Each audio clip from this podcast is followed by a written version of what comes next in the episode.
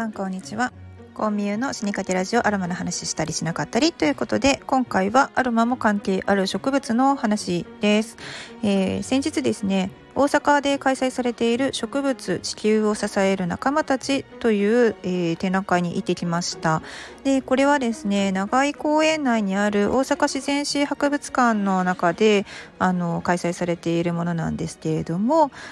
結構ですねポスターを見かけられた方は多いのではないでしょうか。あの巨大なラフレシアとかですねあとなんだろう食虫植物が結構ですねメインビジュアルとして使われています。えー、今回は私はあの小学生のですねおちびを連れて一緒に行ったんですけれども結構混んでました。あのなんだろうマンボウがちょうど解禁された日だったので、まあ、そのせいもあってだかな。人手が多かったんですけれども結構ですね寒かったにもかかわらず、まあ、人がすごく多くてでしかも館内がですね、まあ、植物のためにちょっと暖かめに暖房が入っていたのでめちゃくちゃ暑かったっていうね、はい、あの展示されているもののなんだろう始まりはその植物がどうやって進化してきたのか私たちとね同じような細胞の一つから生まれているわけですよね。そこからま分化をして、まあ、植物になるものあと生物になるものっていうふうにねあの分かれてきたんですけれども、まあ、そういった歴史であったりとか、まあ、アロマセラピーでですね最も大切なものっていうのは植物が、まあ、何のためにその香りを作ったのかっていうところなんですけれども、まあ、その中でですね近畿大学の、えーと、研究として、まあ、キャベツが食べられた時にですね、まあ、食べないでよ誰か助けて SOS って言って出すキャベツの匂いがあるんですよね。でその匂いはそのキャベツを食べている幼虫を、まあ、襲う幼虫に卵を産みつけて、まあ、その幼虫を殺しちゃうような天敵を呼ぶ匂いを発するわけなんですよ。これがですね植物のコミュニケーションで、まあ、アロマセラピーで使われている芳香物質芳香成分ができるような理由なわけですね。植物たちってもう生えちゃったらそこからはなかなか動けないんですよね自力では。なので、まあ、そのそこで生まれてそこで成長してでそこに襲ってくる外敵からどうやって身を守るのかとか、まあ、あるいは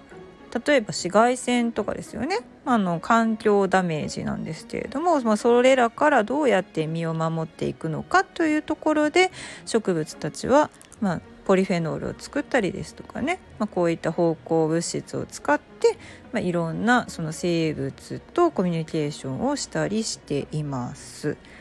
ね面白いですよね。匂いでねあの呼び寄せるんですよね。うん、でまあですねまあ、その展示の中でやっぱり面白かったのは食虫植物だったんですけれども私 インスタグラムであれですねあのハエトリソウとモウセンゴケとウツボカズラとどれに食べられたいって言ったらまあどれも嫌だってみんなほとんど言います 唯一一人だけなんかなんだっけウツボカズラって答えた人がいたかな。なんかあの私小さい時そうですね小学低学年ぐらいの時かな。なんか教科書でこの食虫植物についてのなんかこう話をね読んだ記憶があるんですけどでもそこですごくですね記憶に鮮明に残ってますね。この3つ。モウセンゴリとハエトリソウまあハエトリグサって言ったりとかあとウツボカズラですね。なんかもう強烈に印象に残ってるからなんか一生忘れないなこれって思いますけど。まああの虫だからねその相手が今虫だからいいんですけどあの植物って結局その地球で最強のものなんじゃないかという説がですねまあいろいろと言われていますけれどもその人間を捉えるようなほらマリオのパックンフラワーみたいなのとかね あんなん現れたら人間ちょっとなかなか勝てないわけですよほら十万字とかね映画でも大変なことになってたじゃないですか植物に襲われると。うん、人間を捉えるような植物がいっぱい出始めるとですねなかなかちょっとこう勝つのは難しいかもしれないなって思ったりもします。うん、恐怖この辺は何だろうえっ、ー、とそう先日も私は放送回でなんかあの喋ってますけど「セブンシーズ」っていうね田村由美さんのあの漫画の中にもいろんな植物出てきますのであのその辺をチェックしていただければマニアには、えー、ちょっと楽しいんじゃないかなと思います。ちなみにちょっと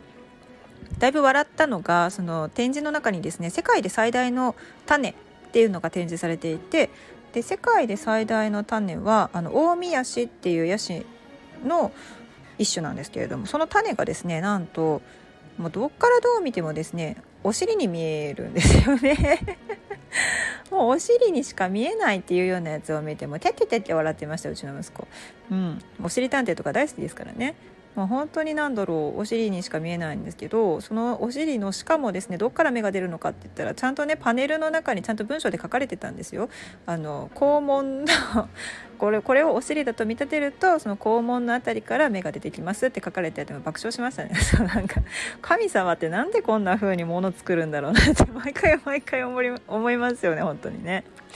そうでラフレッシアとかね模型を見てたらやっぱりちょっとなんかうーんっていうまああの有名ですから皆さん結構ね、知ってると思うんですけどでもラフレシアがこう開く時の動画を見るとなんかそれはそれでなんかうげーっていう感じがしますね。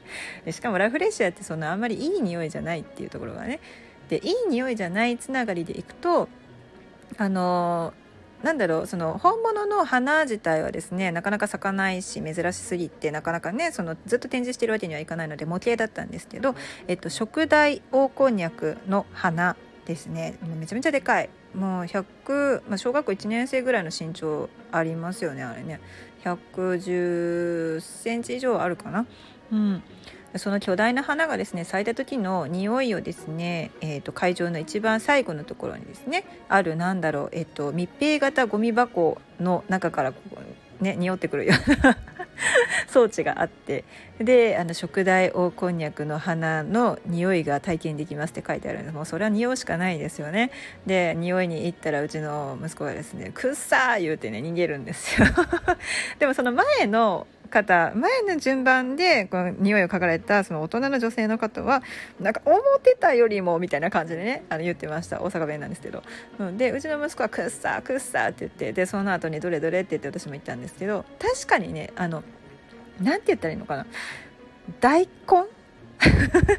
でね食大黄こんにゃくってこうカタカナで書かれているんですよ。で意味としてはそう食大あのろうそくを立てる食大の形をしてるっていうのとあと大きいこんにゃくの花だから食大黄こんにゃくっていう名前がついてると思うんですけどなぜか私はその食大黄こんにゃくって書かれているのはパッと見ると大根食大黄こんにゃくの大とコンだけがすごいね目立っててなんか大根大根って頭の中にあったから すぐに匂い嗅いだら大根って出てきたのかもしれないんですけどそれにしても匂いが大根臭いんですよね。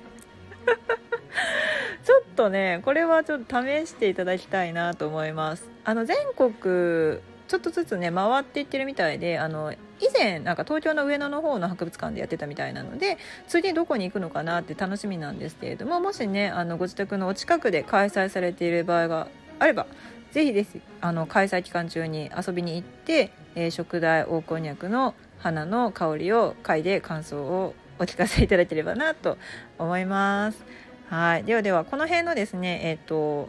写真に関しては私のインスタグラムの方に、えー、貼っているのでそのインスタの、えーと、記事のリンクを貼っときますね。なのでチェックしたい方は是非そちらから見てちょっとププって笑ってみてください。ではでは良い一日をお過ごしください。